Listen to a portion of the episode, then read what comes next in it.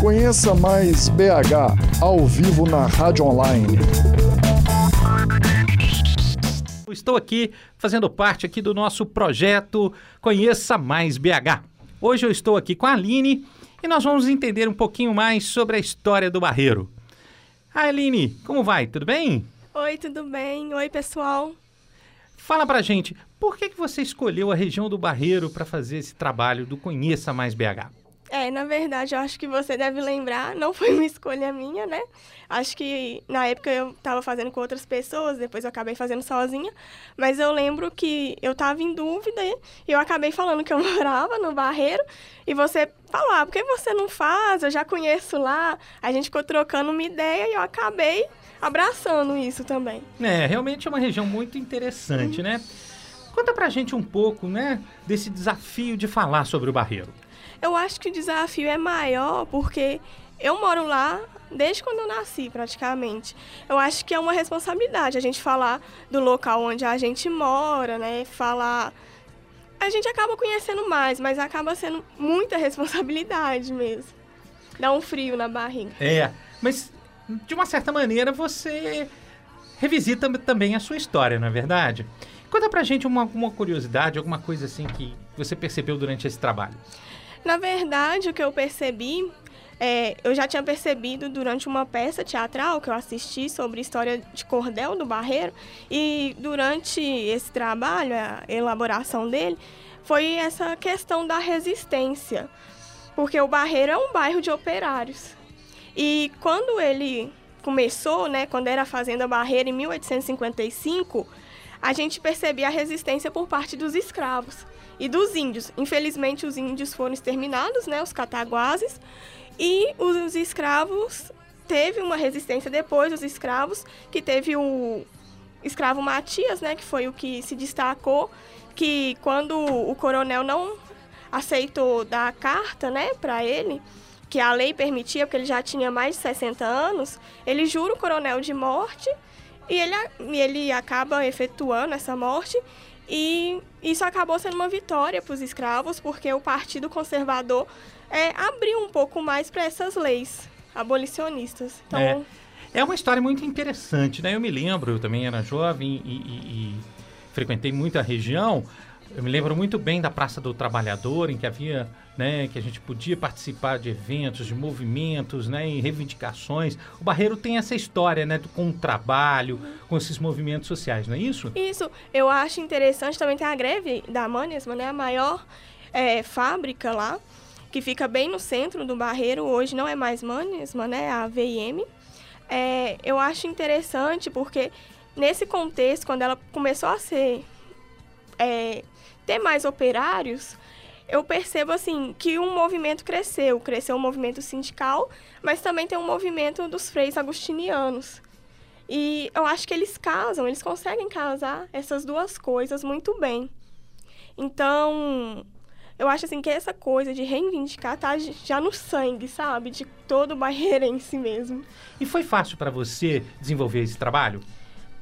Não foi difícil, mas também não foi tão fácil quanto eu imaginava é, principalmente no áudio documentário, é, eu não queria tanto envolver política, envolver partido, porque como lá uma, a segunda região mais é, movimentada de BH, com certeza, né, muitos é visada por políticos, né? A gente percebe algumas coisas assim. Então, assim, eu tive essa dificuldade, porque onde eu ia, assim, tinha gente que tentava empurrar mas eu tentei tirar isso ao máximo. Eu tentei focar mais no movimento e na história mesmo do povo, resgatar um histórico de resistência que ainda tem esse histórico. E eu acho que esse histórico é, hoje é mais fortalecido pela atual luta do Hospital Metropolitano, que foi uma conquista depois de oito anos, né? Quando Calil chegou a, ao poder que Aí o povo insistiu, mas acabou tendo que inaugurar e agora ele funciona 100%, uma estrutura muito boa e atende não só o pessoal do Barreiro, vem gente de, no, de Venda Nova para consultar lá, por exemplo. Então, assim, ele é referência, acabou sendo uma referência. Muito bom. E aí, agora você quer deixar uma mensagem final aí na sua nesse lançamento do seu áudio documentário? Então, eu queria agradecer ao Mário pela paciência. é, eu realmente gostei muito de fazer o trabalho, foi gratificante no final. E eu queria deixar um convite para as pessoas assim, a conhecer o Barreiro também, a visitar lá, né? Eu acho assim que, igual eu, também quebrar alguns tabus, alguns preconceitos, porque tem muita história e eu acho assim que essa história é de todo mundo. Acho que identifica um pouco com a história do brasileiro mesmo. Então é isso. Eu espero que vocês gostem do áudio documentário. Então é isso aí, pessoal. Vamos então agora curtir o áudio documentário da Aline. Até mais! E nos alimenta com seus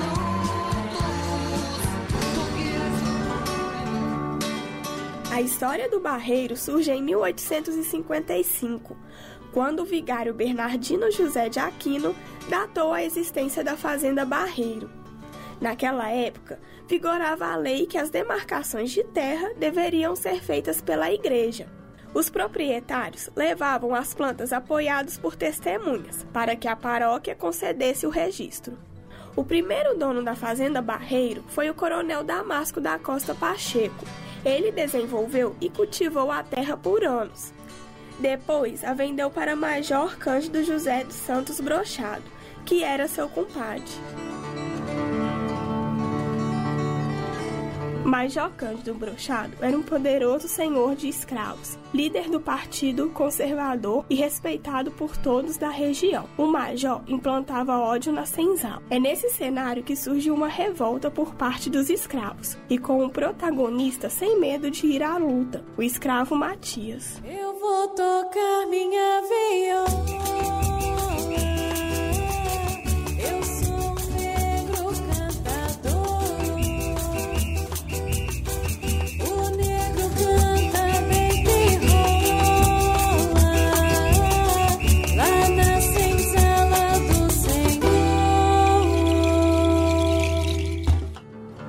Naquela época, de acordo com a lei do sexagenário, o escravo com mais de 60 anos deveria ser liberto. Porém, Major burla a lei e vende Matias. Inconformado com a situação, Matias ameaça Major Cândido de morte. Dito e feito.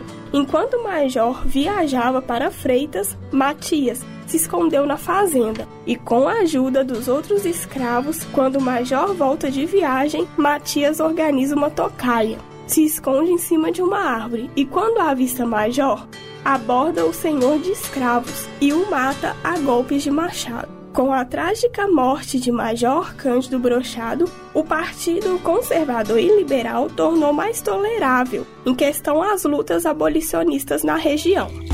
Dança aí, nego na dança aí, na rua, dança aí, na rua, dança aí, na rua.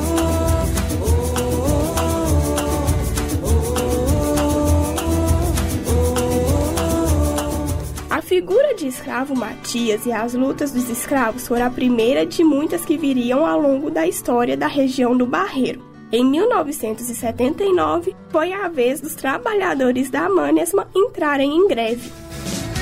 Nascemos fomos programados a receber de vocês, nos empurraram com os enlatados.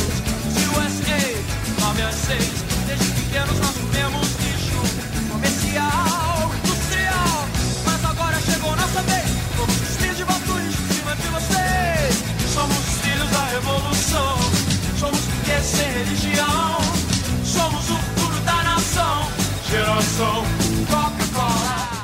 Assembleia de milhares de trabalhadores da Manesma tomou o sindicato e ocupou as dependências da fábrica. Os operários estavam organizados em comissões e não permitiram a entrada de nenhum diretor, gerente ou chefe. Os trabalhadores revezavam os turnos dentro da fábrica para controlar os alto-fornos e evitar qualquer tipo de sabotagem que prejudicassem os grevistas.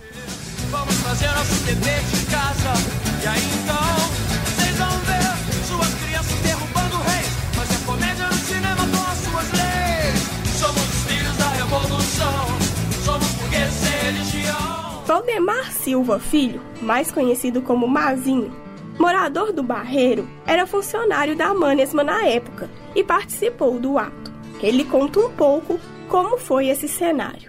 79 eu trabalhava na Manisma nesse período, né? O sindicato muito forte, muito organizado. É, então veio aquela greve de 79, onde ficamos por vários dias parados e é, na época inclusive uma repressão muito grande, né?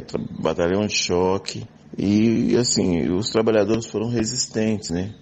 Os trabalhadores ocuparam a fábrica por oito dias e conseguiram a primeira vitória da classe operária na região. Naquele momento foi uma grande vitória pra, para os trabalhadores, para o fortalecimento da classe operária naquele período. Com a greve da maior fábrica do Barreiro, os sindicatos e os movimentos episcopais começaram a ganhar força na região.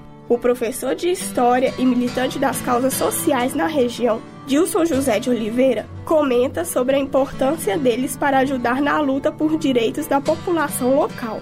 Barreiro, como todo mundo sabe, é um, um bairro feito principalmente pela classe operária. Então nós estamos aqui é, próximo à cidade industrial e o Barreiro foi construído ao longo da, da criação da Manesman, da Manesman e das outras indústrias que vieram. O sindicato ele sempre representou um movimento de luta organizado é, é, muito mais próximo do, do Barreiro. Uma presença sindical muito forte. O Barreiro, pelo fato de ser uma região industrial, na sua grande maioria, os operários, e o trabalho de organização sempre foi muito grande. Então, a presença do sindicato é muito grande. O sindicato mais próximo nosso é o Sindicato dos Metalúrgicos. O exemplo mais recente, na, na greve de 79, é a presença da, da, na região industrial muito forte, uma greve marcada já é, é, oriunda de Santo André também, com um movimento sindical muito fortíssimo. Também chama a atenção no histórico de lutas na região as ocupações ao longo do Barreiro. O poeta, jornalista e frei agustiniano Paulo Gabriel Blanco presencia de perto as famílias presentes nessas ocupações e conta um pouco sobre a realidade desse povo. Já visitei várias ocupações aqui no Barreiro. A primeira foi na Vila Corumbiara faz mais de 20 anos. Foi uma das primeiras ocupações que aqui chegaram. Foi no mandato de Patrus como prefeito. Foi uma situação difícil, tensa, mas o pessoal resistiu e acabou ganhando o direito a morar e hoje a Vila Corumbiara é um bairro muito normal e integrado na região. O Frei também comenta sobre as ocupações que frequenta atualmente e o trabalho dos freis agustinianos nesses espaços. Tenho estado frequentemente na ocupação Eliana Silva e Paulo Freire. Conheço também Irmã Dorothy e Camilo Torres. Em outras regiões tenho visitado lá as ocupações que se chamam da Isadora, lá em Santa Lúcia. Os problemas eh, são os mesmos em todo lugar.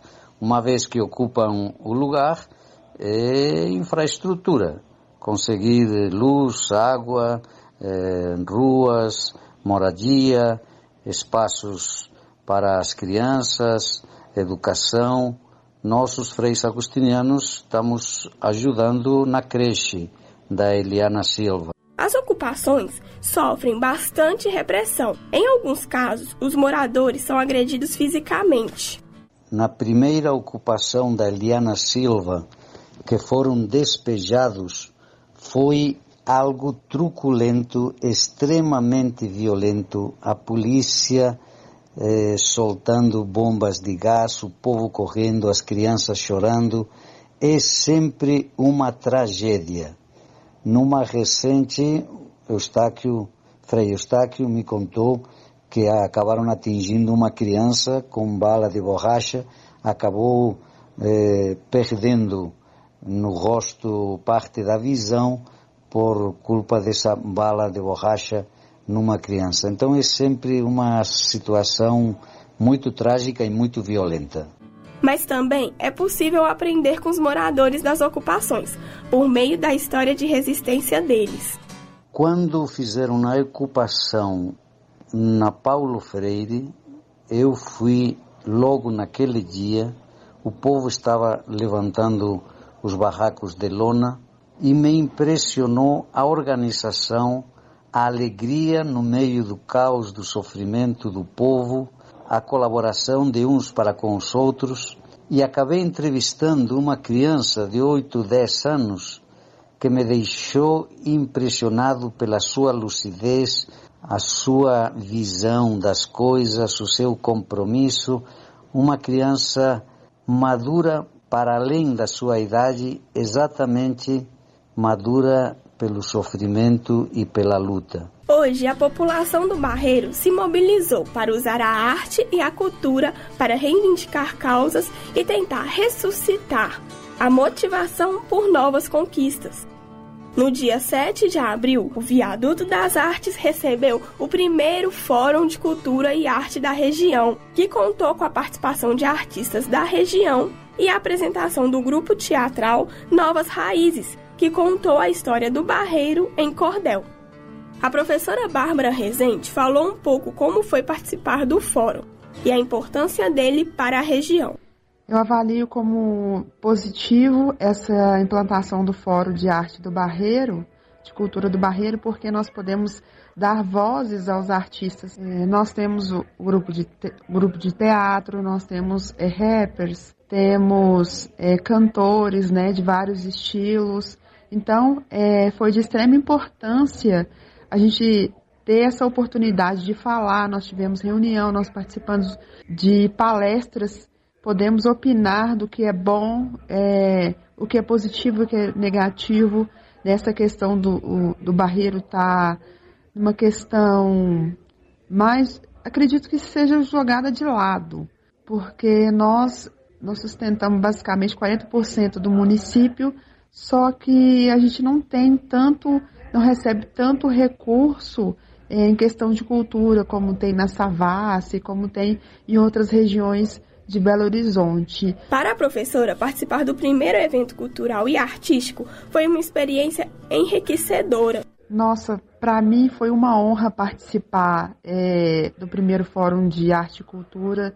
Eu fiquei é, me sentindo, sabe, mais útil para minha comunidade, pois eu apresento um espetáculo que fala sobre a voz do oprimido, fala a partir das pessoas, dos moradores, das pessoas que é, não têm instrução, das pessoas que lutam pelo transporte público e não têm acesso, igual a gente fala muito sobre o metrô, a gente faz essa crítica, né, é, falando sobre é, a gente não ter conseguido, a partir de, é, mesmo tendo inúmeras verbas que é, o governo fala que chega, mas nunca chega aqui para a gente, falar sobre a Serra do Rola Moça, que é uma região que é muito bonita e precisa ser preservada.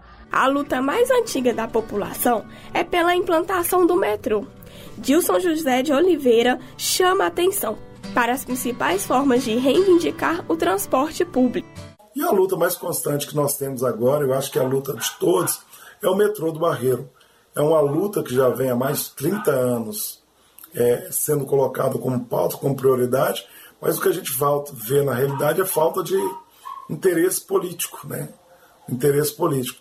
Mas o povo está se organizando, nós já temos um, movimento organizado pela questão do barreiro, esse ano, esse ano é, nós fizemos um investimento novo, né? Que foi um bloco carnavalesco que chama Esperando o Metrô. Né? Nós saímos à rua esse ano com mais de 10 mil pessoas no Esperando o Metrô, e é a maneira que a gente tem, de maneira lúdica e cultural também, de estar reivindicando é, o metrô no Barreiro. O prefeito atual diz que não faz a discussão do metrô, mas nós estamos esperançosos que seja é, que essa discussão a gente continue tanto no âmbito é, estadual, no âmbito municipal e que chegue ao âmbito federal. Nós temos aí um, um apoio muito grande do, Sindicato, o Sindicato dos Metroviários, né? Nós temos organizando. Mesmo com algumas situações precárias, recentemente a população barreirense teve uma grande vitória: a implantação do Hospital Metropolitano, com funcionamento total e 100% SUS. A conquista teve a participação da população, de políticos e dos freis agustinianos, como conta o morador Mazinho. Mas com relação à luta do hospital, muitas lutas aqui no Barreiro, elas nascem muito aí fruto do, dos agostinianos, sabe?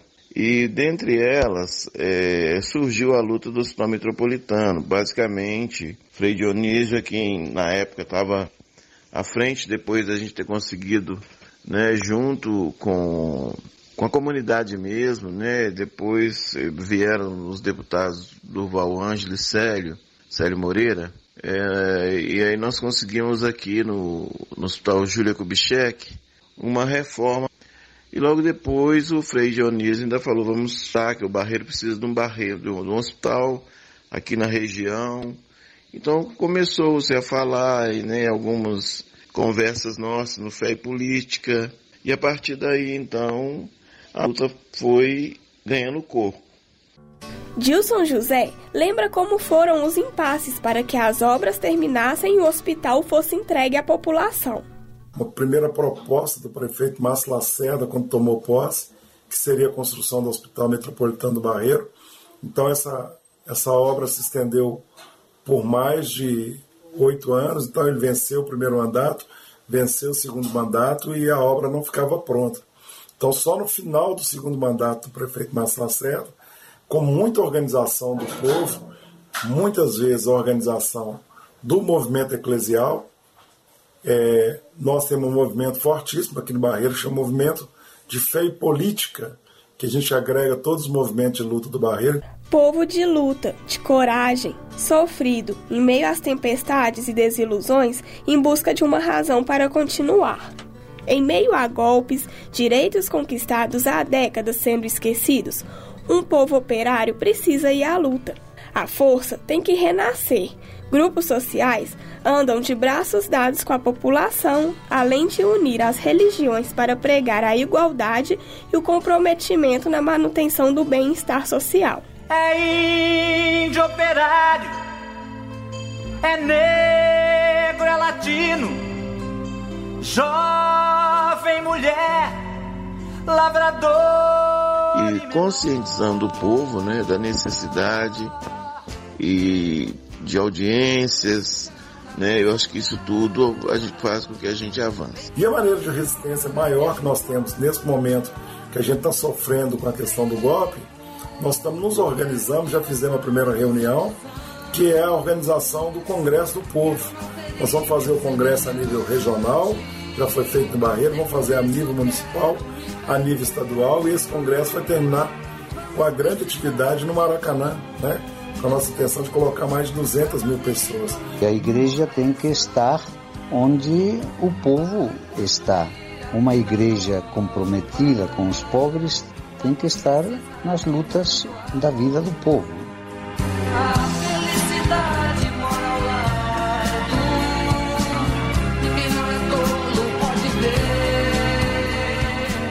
Apresentação: Aline Beatriz.